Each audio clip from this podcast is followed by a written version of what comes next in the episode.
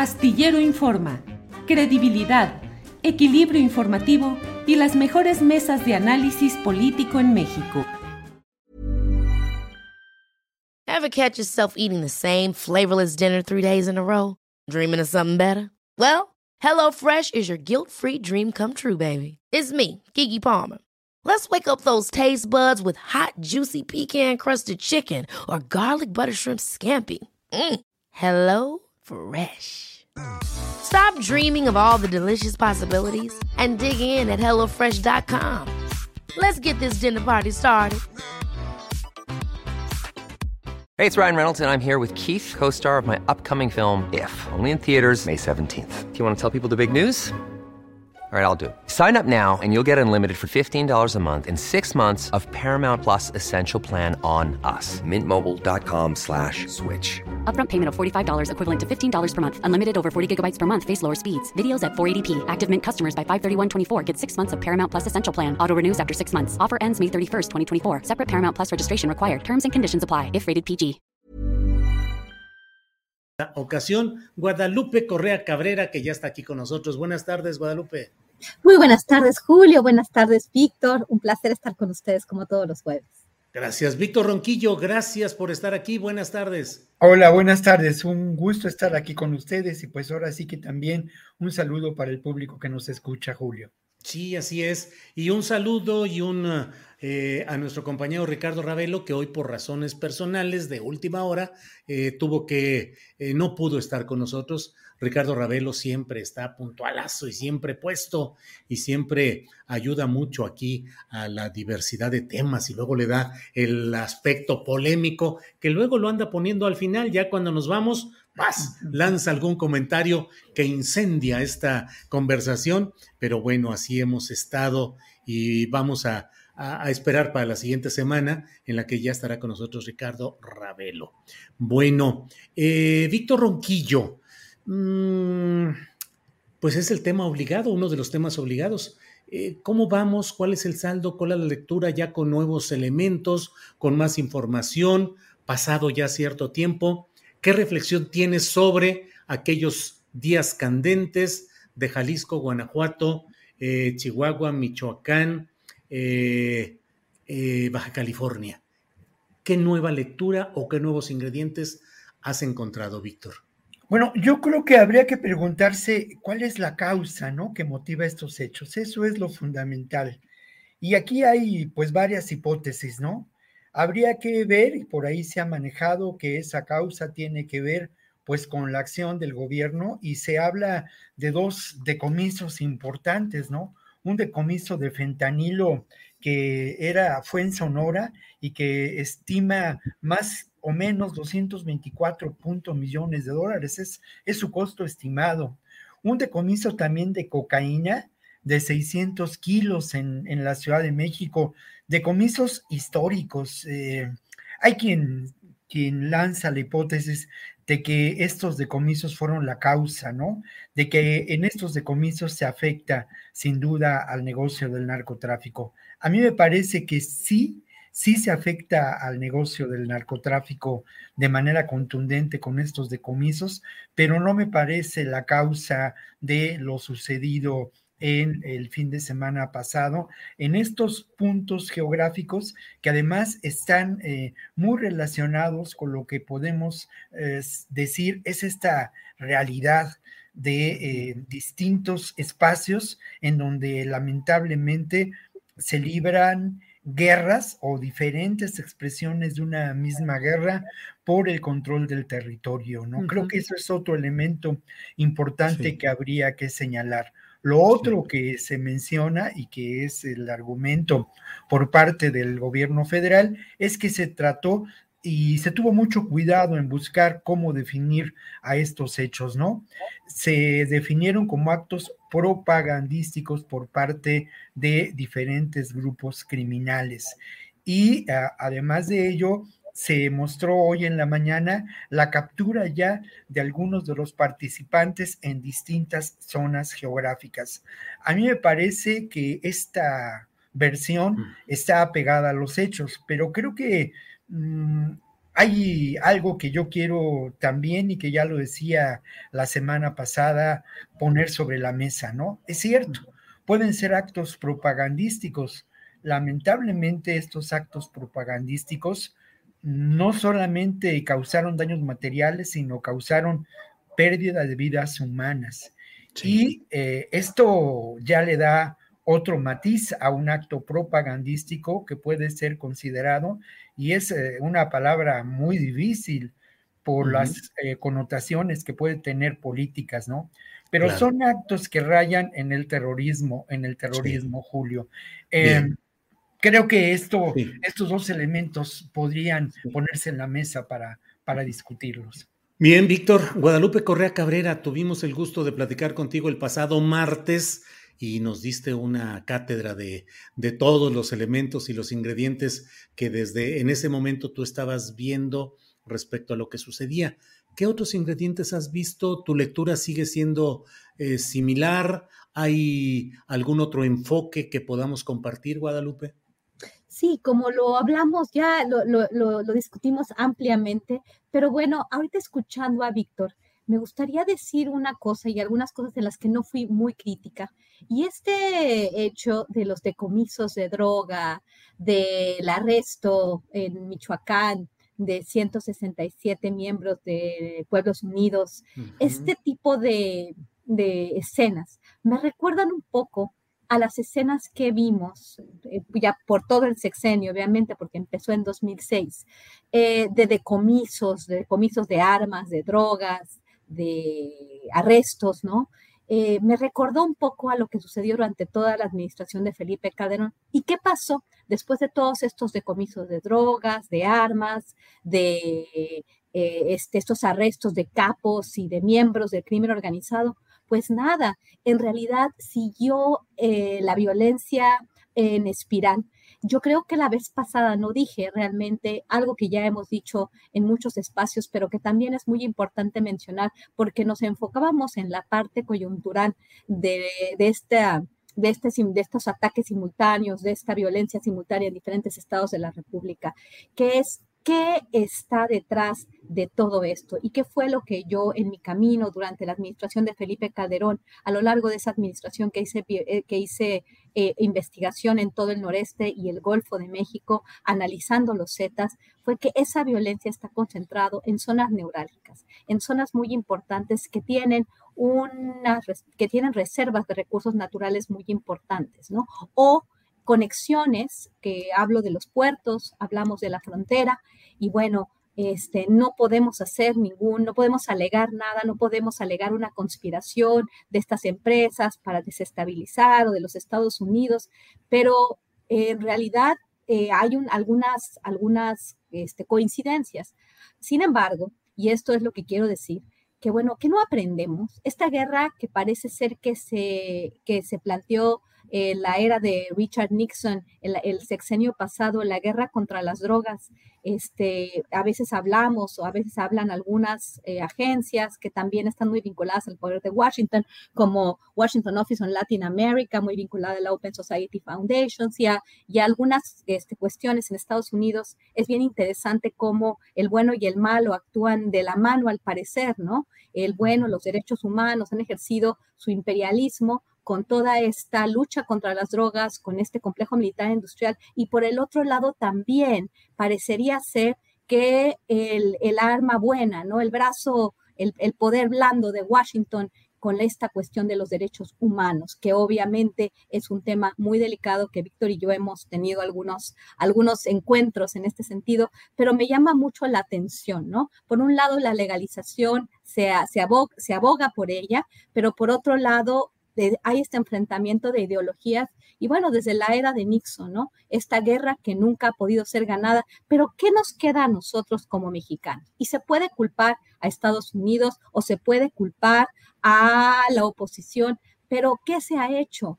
¿Qué tipo de inteligencia, qué tipo de conocimiento tenemos? ¿Por qué no investigamos? ¿Por qué no después de estos cuatro años de gobierno, no tenemos más respuestas de lo que ahorita resulta en al parecer, como te dije, grupos paramilitares operando de forma sincronizada. Creo que el gobierno de México tiene la responsabilidad de dar todas estas respuestas y no las ha dado. La respuesta ha sido exactamente en el círculo de esta guerra que nunca puede ser ganada, ¿no? Los arrestos, las, este, los decomisos. ¿Qué nos espera como país si nosotros no podemos tomar también conciencia y este, la sartén por el mango para ver qué es lo que está sucediendo en el territorio nacional después de tantos años, ¿no? Gracias, Guadalupe. Víctor Ronquillo, mm, una de esas noticias que de pronto saltan y no se le pone, creo yo, la suficiente atención, la Guardia Nacional, luego de estos acontecimientos que estamos platicando, anunció eh, la entrada en vigor de algo, la FERI, la Fuerza Especial de Reacción e Intervención. Es una fuerza que, según lo que se dijo, va a contar con alrededor de 500 elementos entre hombres y mujeres y es una fuerza, es un grupo especializado para operaciones de alto impacto en funciones de seguridad pública, acciones y prevención y combate de los delitos. Eh, ¿Cuáles son las eh, eh, funciones táctico-operativas que le están encomendando?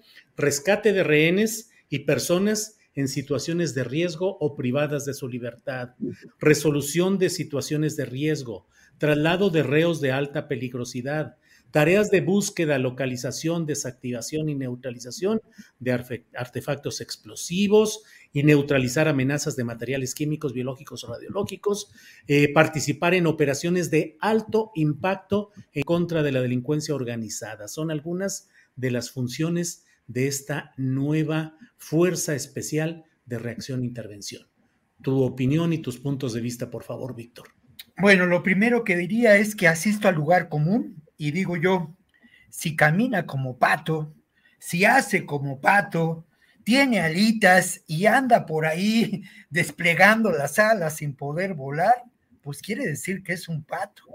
Entonces, de acuerdo a lo que has descrito, Julio, esta famosa Ferry o esta Ferry que aparece por ahí en algunas notas en los diarios, unas notas menores además, pues a mí me parece que corresponde a un grupo que tiene como una tarea esencial el combatir a estos actos que de acuerdo al gobierno tienen este elemento propagandístico y de acuerdo a una versión más seria, tomando en cuenta los daños causados en cuanto a, vidas humanas y a daños materiales y el efecto que tuvo en los medios los hechos ocurridos en la semana anterior, pues podemos hablar de actos que rayan en el terrorismo, sin duda. Esta famosa FERI o esta FERI es una unidad de la Guardia Nacional destinada a labores, pues que tienen como misión luchar contra la propaganda del enemigo, propaganda en acciones violentas. Yo solamente quisiera añadir al comentario anterior, ¿a quién beneficia esta realidad y esta propaganda o estos actos que de alguna manera rayan el terrorismo? Pues benefician sin duda a los sectores que buscan, y lo mencionaba yo la semana anterior, pues desestabilizar un proyecto de gobierno que afecta a sus intereses. No hay duda que las alianzas establecidas entre Genaro García Luna y el crimen organizado están ahí sobre la mesa. Son acusaciones concretas. Tampoco hay duda de que Genaro García Luna era un hombre clave de vinculación y de asociación a los sectores más duros de las agencias encargadas de la seguridad del narcotráfico en Estados Unidos. Entonces, todo esto, pues sin duda corresponde a una ah, curiosa coincidencia.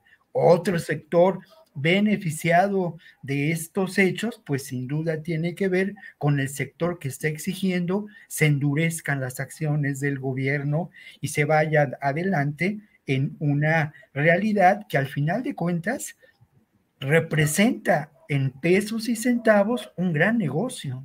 Para quienes son los grandes fabricantes de armas y de instrumentos de seguridad y de toda esta realidad eh, en la que mm, lamentablemente vivimos, en donde existe este elemento de seguridad. Y como ya lo señalaba Guadalupe, no hay que perder de vista que cuando se habla de control del territorio, se habla de control de los recursos naturales de ese territorio y que sin duda en la economía, de, para la economía de Estados Unidos en crisis desde hace décadas, es fundamental establecer esos controles territoriales, porque al final de cuentas son controles de recursos. Gracias, Víctor. Guadalupe Correa, tu opinión sobre esta creación de la nueva unidad de la Guardia Nacional denominada Fuerza Especial de Reacción e Intervención. ¿Será una respuesta militar a los hechos candentes de días pasados, Guadalupe? Pues absolutamente, o sea, cuando estás leyendo, ¿no? ¿Cuáles van a ser las nuevas funciones? Y hablamos, es bien interesante porque también, este, si recordamos lo que sucedió en Ciudad Juárez, ¿no? Este, no solamente estamos hablando de personas que están en la calle, que están libres, sino también personas, rescate de rehenes y personas en situación de riesgo o privadas de su libertad. Esta fuerza especial es una reacción a lo que sucede eh, es, una, es una respuesta a lo que sucedió las semanas pasadas, una respuesta tardía, pero una respuesta. Me llama mucho la atención porque em, yo recuerdo que cuando yo llegué al Valle del Río Grande, ya en el año 2010 llegaron a Brownsville algunos equipos de, Francia para eh, pues dar apoyo eh, al gobierno este, del estado de Texas o realmente realmente eh, sí había una operación más o menos coordinada con relación a las actividades terroristas, de, terroristas. Me llamó mucho la atención. Esta, esta idea, y la, y, la, y la comentamos la vez pasada, de terrorismo y de narcoterrorismo puede ser utilizada para una intervención en territorio mexicano por parte de Estados Unidos. Sin embargo, los hechos que hemos visto en el contexto mexicano en el contexto del gobierno mexicano o del Estado mexicano, más bien el Estado mexicano, podrían estar relacionadas con un ataque directo, obviamente, a la población civil para darle un mensaje, para actuar en relación directa con el Estado, indirecta al Estado mexicano a través de la generación de terror en, eh, en un área específica y el objetivo va a ser la sociedad civil podría muy bien ser el caso, cada vez es más claro, me da la impresión, pero eso no quiere decir que eso esté justificando todos los, los análisis, porque esta, esta, esta fuerza especial, pues también cabe en toda esta lógica, ¿no? ¿Cuándo formas una red de este tipo? Pues obviamente para contrarrestar actos de ya de alto impacto, incluyendo eh, actos terroristas. Guadalupe, si me permites una preguntita que me gustaría hacerte. ¿Crees desde el punto de vista de tu análisis que lo sucedido sí encaja más allá de lo que el propio gobierno federal dice que es propagandístico y demás, en la realidad de los hechos? ¿Sí fueron actos de terrorismo? A ver, ¿contra quién es el acto de terrorismo? Me encanta esta pregunta porque hay que matizar, porque aquí tenemos al señor Buscaglia y a una serie de personajes hablando de terrorismo y, a muchos académicos y políticos en Estados Unidos hablando de narcoterrorismo en sus términos y en los términos de los estadounidenses, porque hablamos de carteles de la droga. Si estamos hablando de grupos paramilitares que están generando terror, y el objetivo a través de la sociedad civil es el Estado mexicano, el terrorismo es contra el Estado mexicano, no contra Estados Unidos, que esto es muy importante y esto no se ha dicho, no lo han dicho nuestros, este, nuestros eh, maravillosos este, académicos de las escuelas de guerra en los Estados Unidos, que son los que mejor han escrito los, los, artículos de narcoterrorismo y los he revisado casi todos. Este, ellos hablan porque entienden por su tema de seguridad nacional y el tema de antinarcóticos que este, cuando hablas de un grupo terrorista, los estás afectando a ellos porque son carteles de la droga. Yo no estoy segura de eso. Y aquí el objetivo es el Estado mexicano. No tiene nada que ver con el Estado estadounidense. Y esto es muy importante porque en este sentido tenemos que definir todo esto de una forma mucho más, mucho más bien armada para no caer en este tipo de propagandas y en este tipo de utilización ya geopolítica de, de, este, de, de la violencia simultánea que aparentemente está perpetrada no por grupos que se dedican al narcotráfico, como yo te dije, no son narcotraficantes que, que, lo que les gustaría a ellos es vender su droga y mantenerse silenciosos, sino más bien llamar la atención de todo el mundo para que digan, aquí hay terrorismo. Y esto es muy importante precisar. Bien, gracias Guadalupe. Víctor Ronquillo, ¿qué opinas sobre este tema que está muy tocado ahorita en el chat de nuestro programa y muy tocado en toda la discusión y la polémica? ¿Terrorismo realmente o no? ¿Cuál sería la conceptualización de lo que ha sucedido? ¿Propaganda o terrorismo, Víctor? Bueno, yo, yo difiero con Guadalupe en términos de que, de que el acto terrorista va encaminado a la afectación del Estado va encaminado sí a la afectación del Estado en su conjunto, pero va encaminado a la afectación de la sociedad. Al final de cuentas genera una tensión social muy grave, ¿no? Genera un temor, un temor que se expande terriblemente, ¿no? Y violenta las condiciones sociales. Ahí están los ejemplos de lo que pudo ocurrir en algunos momentos en, la, en, España, en los ochentas, o en Irlanda, en los años sesentas, ¿no?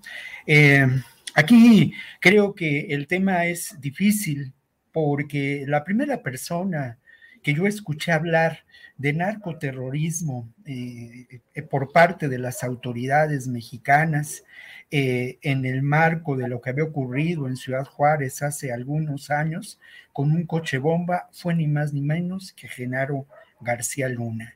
Y en ese mismo sexenio se, se llevó a cabo un acto pues que sin duda corresponde a un acto terrorista, que fue en la celebración del 15 de septiembre, lo recordarán el público y ustedes, una granada o una bomba, ya, ya no recuerdo si granada o bomba, que lamentablemente causó la muerte y daños, a, heridas a muchas personas, ¿no? Por otro lado, habría que ver cómo fue manejada por parte de los medios esta propaganda o estos actos, ¿no? Y a qué sectores se atacó y en qué condiciones. El cómo fue manejada, pues en distintos momentos se habló de un país en llamas, distintos comentaristas así lo hicieron, mm, distintos eh, medios eh, cabecearon de este modo la información en distintas regiones del país, ¿no? Entonces creo que eh, la respuesta que encontramos por parte del Estado mexicano ante estos hechos, por un lado, es eh, en términos del discurso político, que tiene una, un elemento prioritario en el discurso y en el convencimiento del proyecto político de la 4T, pues fue eh, definir estos hechos, desenmascarar lo que había ocurrido, pero bajándolo a, un, actos de propaganda, ¿no? ¿Qué vivieron las personas que se encontraban en Juárez? Este compañero locutor que fue asesinado mientras transmitía en una plaza comercial, las personas que se encontraban en los Oxos, en Jalisco y Guanajuato, ¿no? ¿Qué vivieron? Pues vivieron el terror, no vivieron elementos de propaganda, ¿no? Tampoco lo que, lo que pudimos ver, cómo se dimensionó, cómo se manejó eh, esto en los medios, tiene que ver, sí, con, una, con un acto que provoca terror, que provoca miedo. Esto, esto es importante, ¿no? Y algo que también es muy, muy importante señalar como elementos que conforman a los actos terroristas es a quién va dirigido el mensaje terrorista. ¿A quién va dirigido este mensaje terrorista? ¿Fue dirigido al Estado mexicano? Pues sí, sin duda, ¿no? Pero sin duda fue dirigido al conjunto de la sociedad para sembrar el miedo, para sembrar el terror, para mostrar una debilidad de ese Estado en estos sectores en donde el crimen organizado mantiene hegemonía geográfica en muchos espacios, ¿no? Sí. Por eso la, respuesta me parece eh, necesaria, urgente, en términos del discurso político en términos de la captura de algunos de los participantes que son integrantes, como lo hemos señalado, de grupos organizados, de grupos que operan ¿no? en estas zonas que podemos considerar paramilitares y o no. Y por otra parte, la respuesta también de la construcción de este sector de la Guardia Nacional, que sí me atrevo yo a considerar, pues está abocado a acciones antiterroristas, sobre todo, ¿eh? Eh, no lo señalaste, Julio, pero en la definición y en las acciones también eh, se, estima que son acciones a nivel urbano. Y lo otro, el lugar en que se lleva a cabo la presentación de este grupo es ni más ni menos que en el campo militar número uno. Pues sí, Víctor, así están las cosas. Guadalupe, me queda esa, esa pregunta de decirte, eh, terrorismo real, propaganda, lo que sea. Ha habido afectación de población civil, ha habido escenas, videos, fotografías de escándalo. ¿Qué tanto crees tú que el estatus político de Estados Unidos, la estructura de mando, los poderes, estén decididos a tratar de aprovechar una coyuntura de ese tipo para tratar de plantear lo que en otros países les ha permitido, ilegalmente, inmoralmente, pero les ha permitido intervenir con drones, con ataques, con comandos para abatir objetivos de terrorismo en la territorialidad de otros países. ¿Qué tanto crees que en Estados Unidos haya esa tentación o la estamos magnificando desde acá? Yo no creo que la estemos magnificando porque se va construyendo esta narrativa eh, a través de los discursos de políticos, de los comentócratas, de los académicos y principalmente los académicos de las escuelas de guerra.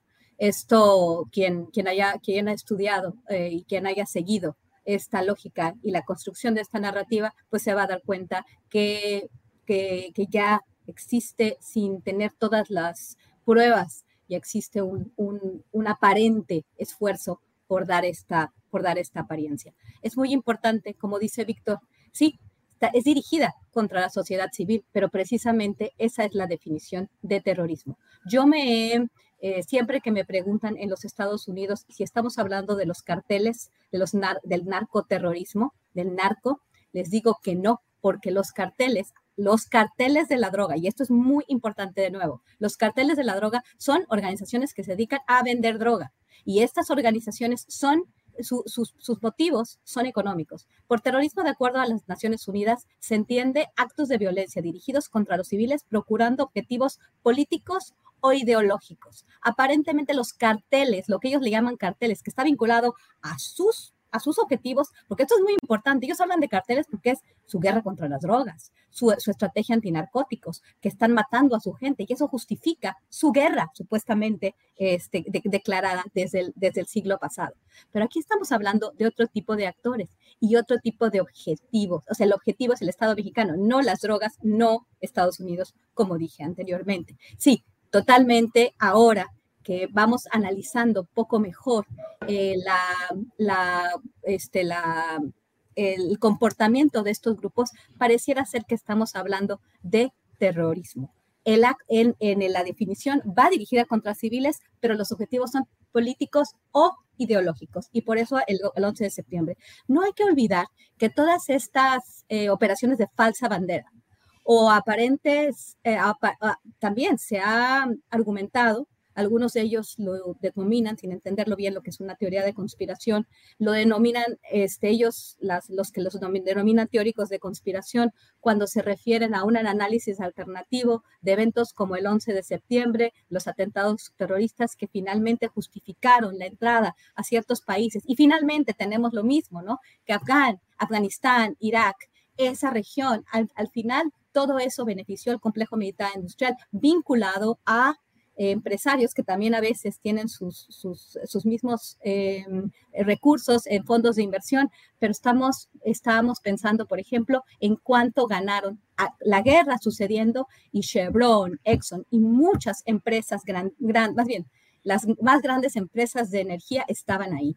En, otros, en otras condiciones se alega que la creación de, de ISIS, del Estado Islámico, o la creación de otros grupos ha sido, y esto, y esto finalmente son teorías, ¿no? Teorías que algunos consideran de conspiración, pero que finalmente tienen un resultado, y el resultado es continuar la militarización, eh, luchar una guerra que nunca puede ser ganada, exactamente como, como sucedió en el Medio Oriente. Hoy por hoy, Irak y Afganistán, esas zonas en las que tuvieron presencia las fuerzas militares estadounidenses, con, al, al principio con Blackwater, con todos sus contratistas que siguen operando en muchas partes del mundo, ¿Qué pasa con estas regiones? Nunca se pacificaron y se libró una guerra que nunca podía ser ganada con la idea del terrorismo. Entonces, no me parece ilógico plantear como hipótesis que el objetivo sea el control de los recursos geoestratégicos de México eh, y esta militarización que nunca va a poder ser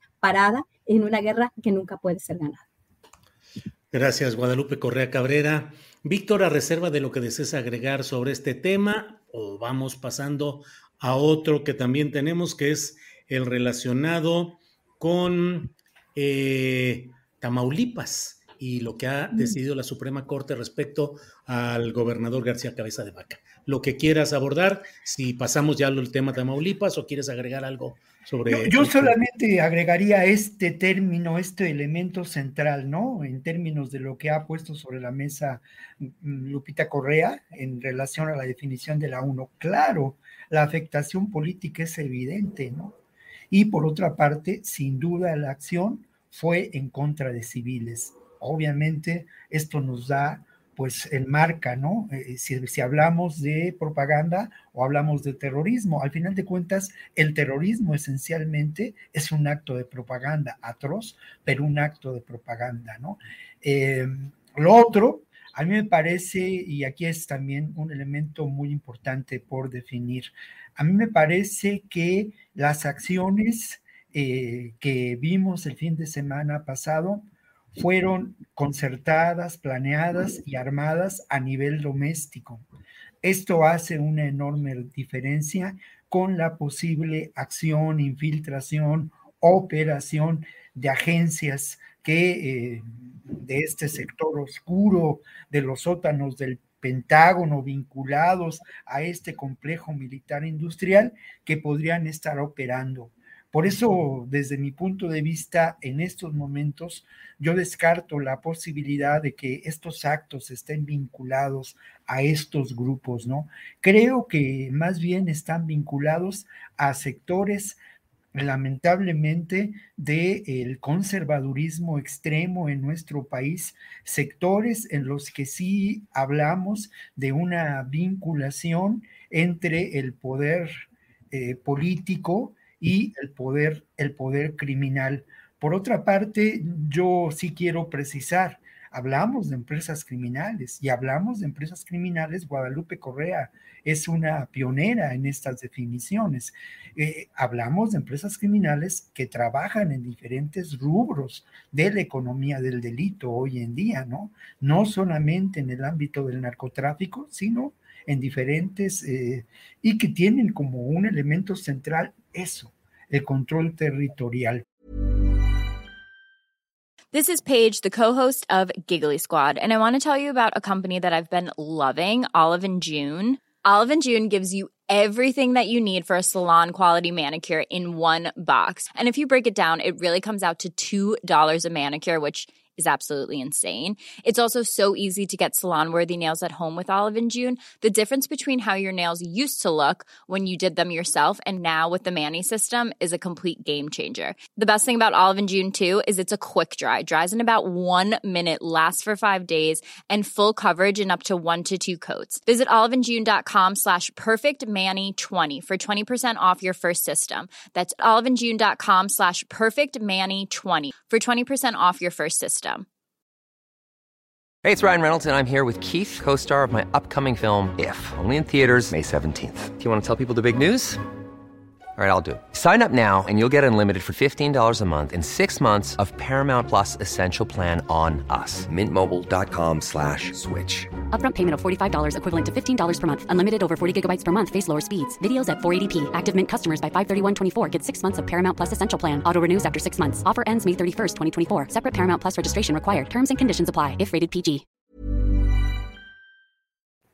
En fin, en cuanto al asunto de Tamaulipas, pues yo, yo quizá resulto ingenuo, ¿no? A veces, y, lo confieso, pero a mí me parece que, eh, pues voy a comenzar poniendo sobre la mesa y, pidiéndole al público que mire el discurso de eh, Francisco García Cabeza de Vaca en YouTube por ahí, y que mire el otro discurso de Alito también en YouTube, y que entonces encuentre las similitudes entre estos personajes que pertenecen al PRI y al PAN y que pertenecen al sistema político mexicano y que pertenecen a estos sectores oscuros del conservadurismo mexicano, de esta derecha, por, por encontrar una definición y que eh, hablan de persecución política, ¿no? En ambos casos y que se sienten agredidos. García Cabeza de Vaca celebra esta invalidación de, la, de la Suprema Corte de Justicia de la Nación como si hubiera resultado exonerado de los delitos por los que hasta donde yo entiendo, y de ahí mi ingenuidad, será, será acusado, ya no para buscar su desafuero, sino para buscar su, uh, pues, su rendición de cuentas ante la justicia. Delitos como lavado de dinero, como acción delictuosa y como evasión de impuestos. No habla la Suprema Corte de Justicia de una exoneración, sino de una invalidación. Esto, por lo menos en términos de la información que se conoce. Lo que sí me parece, y esto es otro elemento importante sobre estos temas, es que eh, pues existe una enorme necesidad por este proyecto de gobierno de una transformación de fondo de la realidad nacional, de que estos personajes rindan cuentas ante la justicia, como lo está, como está pasando con, con el Duarte de Chihuahua, ¿no? Que es otro ejemplo muy claro, claro de lo que ocurrió en este, en este proceso de degradación política y social del neoliberalismo. Gracias, Víctor. Guadalupe Correa, tu opinión sobre lo que ha sucedido. La Suprema Corte de Justicia de la Nación emite una resolución que García Cabeza de Vaca celebra como si fuera ya su inocencia con un video que ya pusimos aquí, impactante por la teatralización de García Cabeza de Vaca, así el héroe después de cruzar todo el campo de batalla que dice soy inocente y demás cosas. Y va a demandar, además, va a demandar, va a demandar el señor. Tu opinión, por favor, Guadalupe. Sí. Ajá. Mira, este, quisiera nada más hacer una pequeña precisión con relación a lo que dijo Víctor, que es muy, muy apropiado para empezar con este tema de García Cabeza de Vaca, este conservadurismo, ¿no? García Cabeza de Vaca es una herencia del calderonismo, adopta personajes calderonistas, incluyendo al fiscal general del estado de Tamaulipas, Barrios Mujica, que bueno, hace, ha, resultado ser una, toda una fichita, pero es bien interesante lo que dice Víctor. Víctor, uh, Víctor más bien relaciona, no, no, no lo dijo directamente, pero relaciona en, en una parte importante al conservadurismo, como él lo llama, mexicano, este, vinculado con todos estos grupos, ¿no? Yo diría más bien reaccionarios, porque quisieran volver al pasado y quisieran conservar esos privilegios. Yo más bien que más, más que conservadores los llamaría reaccionarios. Y bueno, ellos tuvieron todo, todo el control, ¿no? Del aparato de seguridad social y político y económico, económico del país.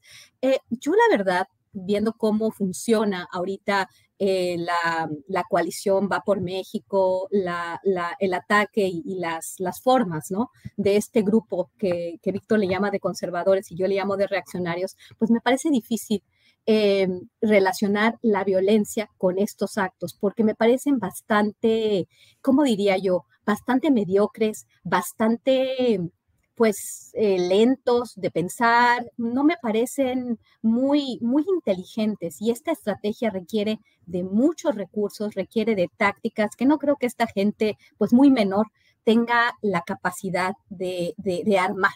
Lo que sí es que están instrumentalizando estas imágenes a su conveniencia, ¿no? Y pueden hacer teatralidad, pueden hacer teatros, pueden hacer muchas cosas. Bueno, una vez dicho esto, hablo de la decisión de la Corte, que creo que es muy importante también aquí precisar varias cosas. Como bien han dicho muchos, este, y como lo hemos visto, los medios de comunicación en general, porque incluso, por ejemplo, recuerdo la portada del periódico Milenio, que casi, casi eh, daba la impresión de que Francisco Javier García Cabeza de Vaca había derrotado a Andrés Manuel López Obrador y había librado una orden de aprehensión. Así se llama.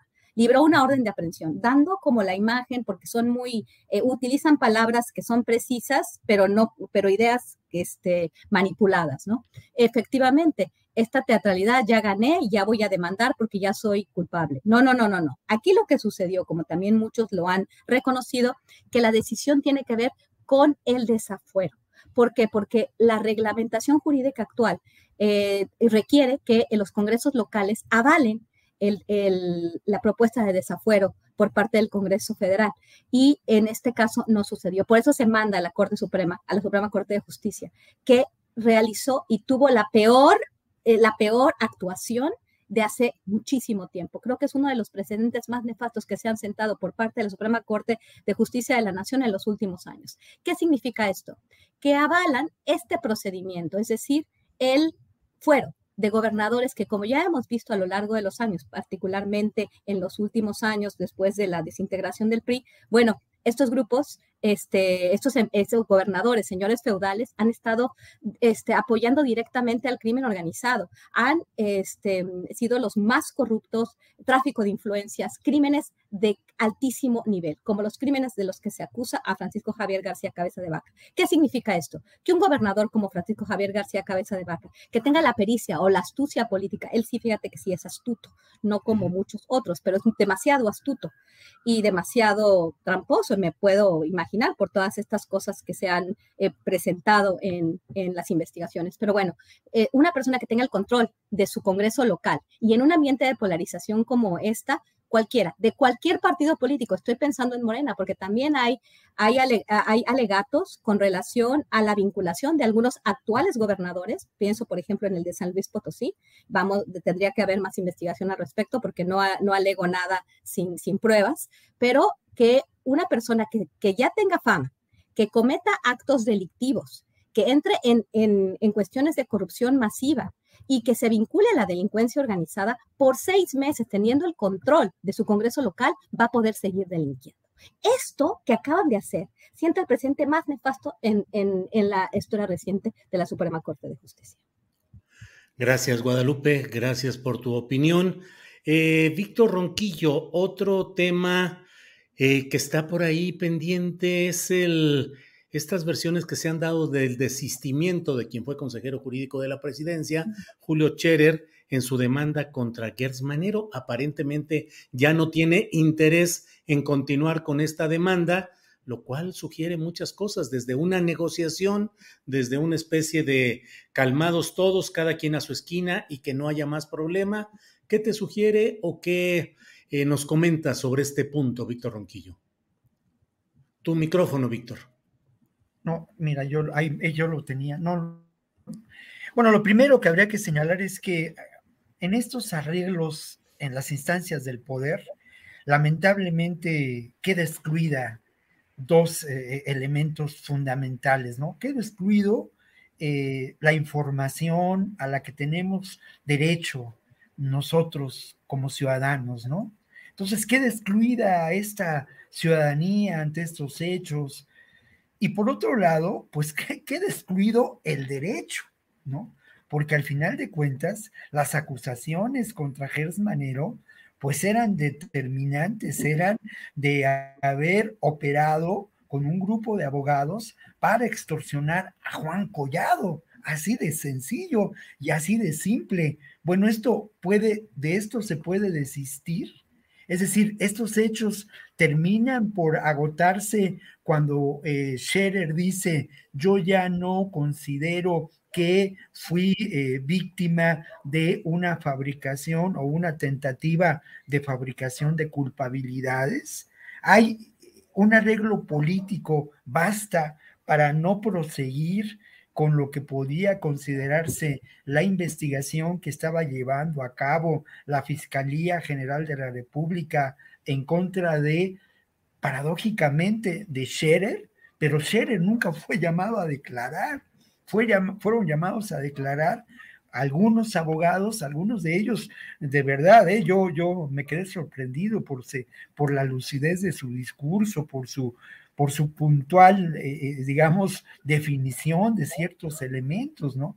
Pero en el fondo de todo, dice uno, caray, este uso político de la justicia, este arreglo en las eh, cúpulas del poder, nos hace ver que lamentablemente el sistema político mexicano no ha transitado a las auténticas posibilidades de la democracia, del vivir en un estado de derecho, ¿no?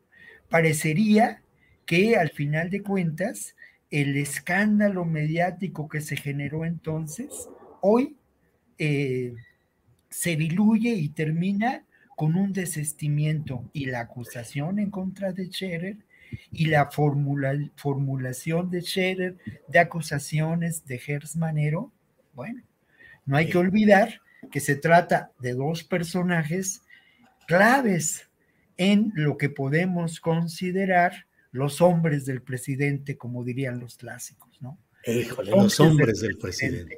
Que además, Julio, que además, Julio, perdóname, perdóname que me excedo un poco, pero también esos hombres del presidente que pueden ser mujeres, pues eh, en la perspectiva de Andrés Manuel López Obrador, él prefiere a quienes son de su confianza total que a quienes pueden verdaderamente operar, generar, construir políticas públicas que verdaderamente lleven a la transformación del país.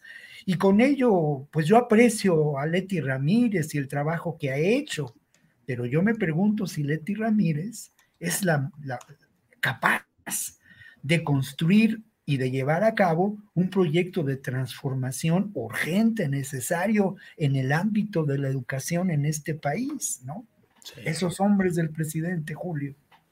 Gracias, Víctor. Guadalupe Correa, pues ya nos dio tema eh, cinematográfico, literario y especulativo. Víctor Ronquillo, Guadalupe, los hombres y las mujeres del presidente.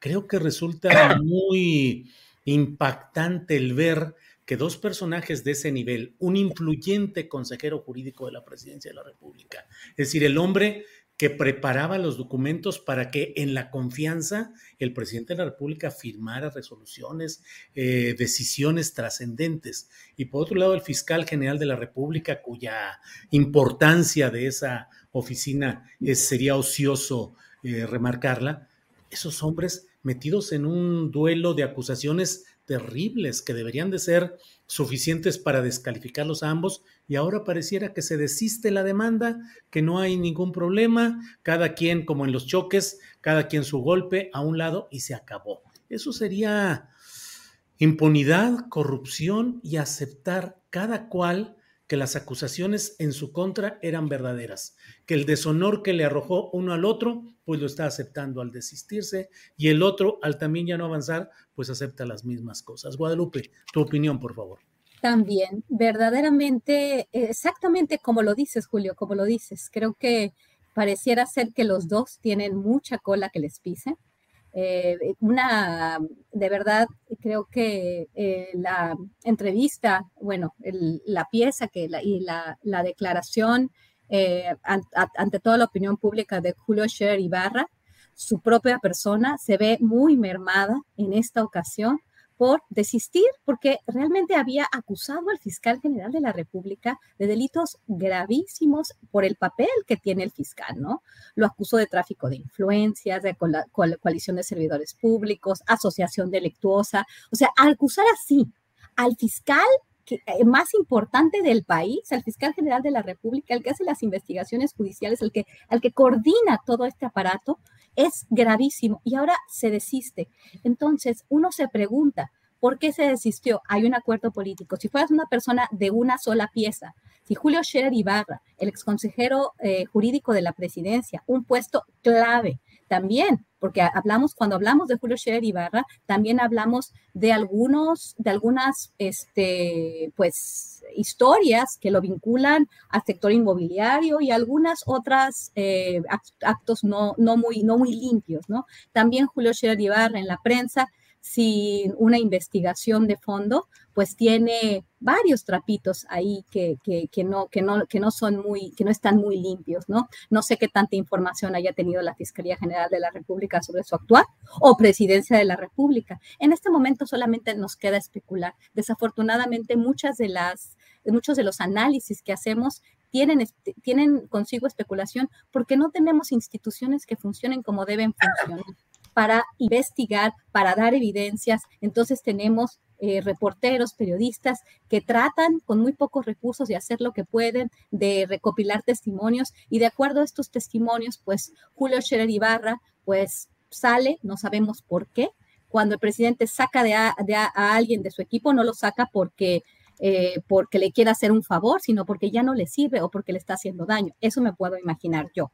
Entonces, ¿qué pasó? ¿Qué tenía Gertz Manero sobre Scherer y qué tiene Scherer eh, sobre Gertz Manero? Y finalmente, solamente quiero, quiero presentar una, una tontería, ¿no? Que el 15 de agosto, la Comisión Interamericana de los Derechos Humanos este, recibió la denuncia de que supuestamente este, se le, se le este, el, exdirector de Petróleos Mexicanos, este, pues se, cometió a través del fiscal. El fiscal cometió actos de tortura para obtener las declaraciones de Emilio Lozoya Austin. Imagínense, pobrecito él, que su padre estaba vinculado a Gertz y habían empezado a negociar que él hablara sobre este momento y luego dicen que eh, que, que Gertz lo torturó, ¿no?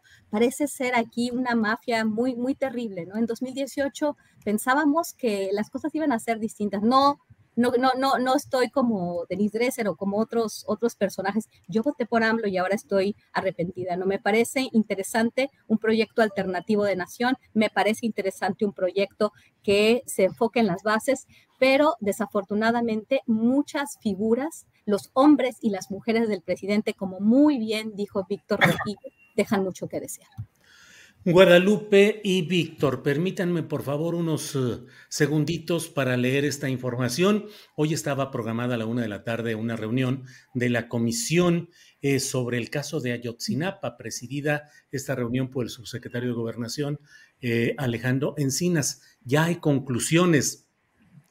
Dicen que el análisis de los hechos permite confirmar que la desaparición de los 43 estudiantes constituyó un crimen de Estado en el que concurrieron integrantes del grupo delictivo Guerreros Unidos y agentes de diversas instituciones del Estado mexicano que autoridades federales y estatales del más alto nivel fueron omisas y negligentes, existiendo elementos de presunción respecto de alterar hechos y circunstancias para establecer una conclusión ajena a la verdad de los hechos, que en todo momento las autoridades federales, estatales y municipales tuvieron conocimiento de la movilización de los estudiantes desde su salida de la Escuela Normal Isidro Burgos hasta su desaparición y sus acciones, omisiones y participación permitieron la desaparición y ejecución de los estudiantes, así como el homicidio de otras seis personas.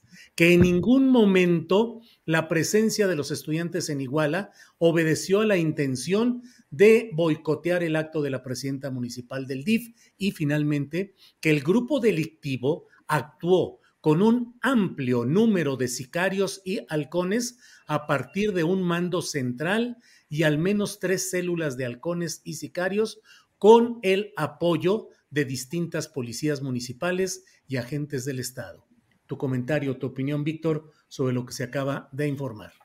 Bueno, pues me parece muy importante ese, digamos, ese, la información como tal es algo que habíamos manejado desde hace ya muchos años, ¿no? Un crimen de Estado. No hay la menor duda al respecto.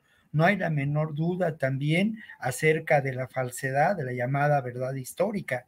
Lo que me parece muy importante y es muy destacable es que al final de cuenta se presenta como conclusiones por parte del propio Estado mexicano.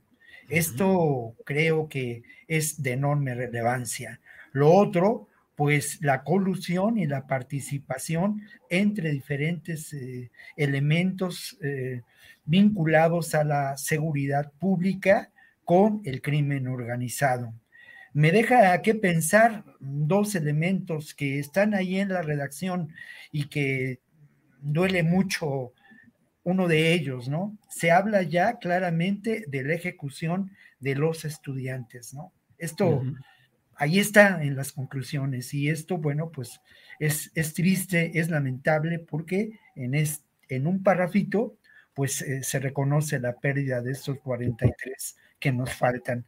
Lo otro, me hace falta todavía el, eh, la información respecto a la actuación del ejército y de la marina en estos hechos, tanto en la noche terrible de Iguala como en la fabricación posterior de pruebas. No se habla sobre, este, sobre esta realidad. Lo otro que también es eh, importante es que no se habla tampoco de la colusión evidente entre el poder político y estos grupos criminales que actuaban en connivencia, ¿no? Se deja de lado la posible participación del poder político en, estos actos, ¿no? No solamente del presidente municipal y su mujer que están en este momento recluidos, sino de la complicidad del poder político a nivel estatal y a nivel federal. La omisión de eh, quien en ese momento ocupaba la comandancia superior del propio ejército ante estos hechos y que era Enrique Peña Nieto, ¿no? Creo que es un documento de enorme valor histórico, pero es un documento también al que em, yo diría que como conclusiones en términos de resultados del caso, le hace falta muchísima, muchísima información y muchísimos señalamientos de posibles responsables involucrados en estos hechos. Gracias por tu reflexión, Víctor. Guadalupe Correa, ¿qué opinas sobre estas resoluciones o conclusiones de la comisión sobre el caso de los estudiantes de Ayotzinapa? Bueno, no me sorprenden. Este tipo de estas conclusiones ya habían sido de alguna forma presentadas en diversas ocasiones. Bueno, se habló eh, la verdad histórica que fue algo tremendo en ese momento de la Fiscalía General de la República. Creo que todos estábamos muy conscientes de que eso fue lo que pasó. Yo como Víctor pienso que esas conclusiones dejan mucho que desear, porque a mí me gustaría saber un poco mejor cuál fue realmente el papel del ejército y quién dio órdenes. ¿Por qué? Porque este tipo de conclusiones creo que todos ya más o menos las intuíamos y las fuimos conociendo por las entregas de la comisión misma. Entonces, estas conclusiones me parecen como que le quieren tapar algo. No, no, no, no, simplemente las conclusiones como que obscurecen un poco nuestro entendimiento de los responsables. Creo que para hacer una verdadera justicia transicional se deben conocer los detalles, quiénes fueron los responsables, quién dio las órdenes o eh, cómo se dieron mejor estos hechos. Creo que son demasiado generales y creo que en el tema de la Marina Armada de México y del Ejército Mexicano está pues bastante escueto, ¿no? Al hablar de autoridades de diferentes órdenes, no le damos, no le ponemos nombre y apellido y no ponemos nombre y apellido a eh, las diferentes áreas que estuvieron involucradas y las personas. Este, sería muy interesante hablar de, los responsables, ¿no? Y como bien eh, comentamos en, en tiempos anteriores, ¿no? ¿Quién fue responsable final de esto que sucedió? Fue el presidente Enrique Peña Nieto, porque él no, de repente, como, como cuando sucedió lo de García Luna, ¿no? El presidente Felipe Calderón dice, yo no sabía, yo no me enteré, nadie se enteró, nadie se enteró. ¿Y, y, y, y cuál es la responsabilidad del presidente en, en estos hechos este, tan, una tragedia como Ayotzinapa, creo que es la más grande que tuvo en su sexenio y no supo nada de esto, o estuvo él como un cómplice protegiendo a quienes perpetraron este hecho tan atroz. Eso es muy importante. ¿Cuál es la responsabilidad del presidente de la República, del secretario de la Defensa Nacional, el, el general este, Salvador Cienfuegos. Salvador Cienfuegos, que fue arrestado en los Estados Unidos. ¿Qué, quiénes tuvieron realmente la responsabilidad aquí? Porque así, en general, se cierra la carpeta y ya. ¿Y de qué sirvió el dinero que se gastó para la comisión? ¿De qué sirvió todo esto? ¿Para que supiéramos lo que ya sabíamos o para hacer algo y para retribuir el daño? Eso es muy importante cuando se, cuando se habla de justicia transicional. Gracias, Guadalupe. Víctor Ronquillo, me que ya estamos en la parte final del programa, pero Pues lo que dice Guadalupe yo lo suscribo, tendría que ponerse nombres y apellidos y yo pienso que los nombres y apellidos son Enrique Peña Nieto, ocupante de Los Pinos, Miguel Ángel Osorio Chong, secretario de Gobernación, Salvador Cienfuegos, secretario de la Defensa Nacional y particularmente eh, Jesús Murillo Cara, procurador general de la República. Si no hay castigo, ¿de qué sirve todo este rollo y todo este señalamiento de hechos que sí, ya los conocíamos, sí se confirman? Tiene valor eh, importante que el Estado mexicano reconozca todo esto, pero creo que no debe quedar ahí y que hay cuando menos, cuando menos esos cinco nombres de arriba. No es solamente Tomás Cerón, no es solamente Ángel Aguirre, el que fue gobernador de Guerrero, sino que hay cuando menos estos cinco nombres. ¿Qué opinas? Sí, culpables por omisión, por lo menos, ¿eh? Por omisión, y en el caso de algunos otros, culpables también por evidente complicidad. Eso sin lugar a dudas, ¿no? En el caso del propio Peña Nieto, de del secretario de Gobernación, el secretario de la Defensa, no hay duda de que hay una culpabilidad por omisión en estos hechos, porque ellos en, eh, representaban en eh, y, y, ejercían en sus funciones, las, la, la, tenían la responsabilidad, pues, de asistir y de evitar que esto, que esto ocurriera, ¿no? Y por otro lado, bueno, pues la, la, presencia del ejército mexicano en relación a estos hechos, su complicidad sin duda con estos grupos, con estos grupos criminales que lamentablemente persisten en, Guerrero y persisten en Iguala.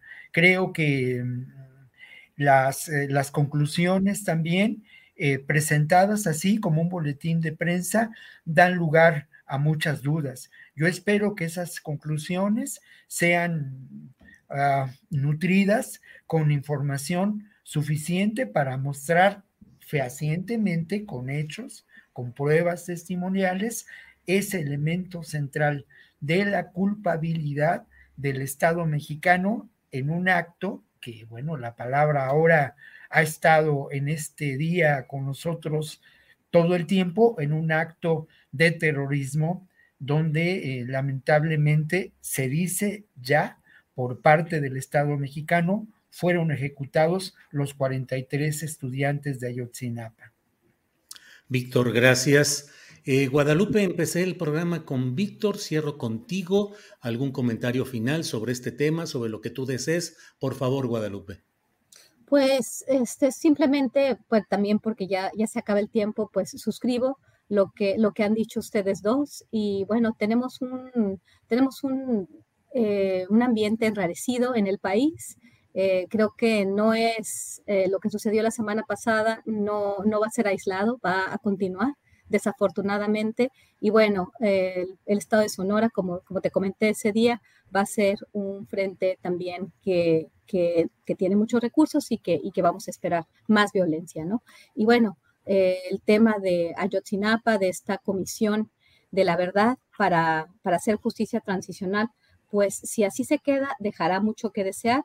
Y bueno, será solamente un espectáculo o realmente vamos a, hacer investigaciones para, para conocer quiénes fueron los responsables y para sentar responsabilidades o simplemente vamos a decir que hacemos las cosas y al final nos va a temblar la mano como le pasó al señor Julio Scherer. Este, muchas gracias Julio y bueno, me queda como un sentimiento de pues de, desazón, pero esperemos tener, tener eh, mayor esperanza en otras ocasiones cuando mejores noticias nos lleguen a todos. Pues sí, Guadalupe, queda esa desazón, efectivamente. Bueno, pues eh, Víctor Ronquillo, gracias y buenas tardes. Gracias, Julio. Buenas tardes. Un abrazo para ti y también para Lupita Correa y para el público que amablemente nos ha escuchado. Gracias, Víctor. Guadalupe Correa Cabrera, muchas gracias y buenas tardes. Muchas gracias, muchas gracias, Julio, y un abrazo para Víctor y que tengan un muy, una muy buena tarde. Hasta, Gracias, luego, hasta luego y a la audiencia también. Bye. Gracias. Ever catch yourself eating the same flavorless dinner three days in a row? Dreaming of something better? Well, HelloFresh is your guilt-free dream come true, baby. It's me, Kiki Palmer. Let's wake up those taste buds with hot, juicy pecan-crusted chicken or garlic butter shrimp scampi. Mm. Hello Fresh. Stop dreaming of all the delicious possibilities and dig in at HelloFresh.com. Let's get this dinner party started.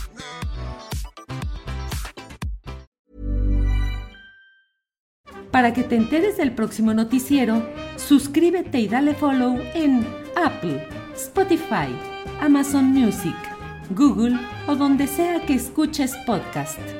Te invitamos a visitar nuestra página julioastillero.com.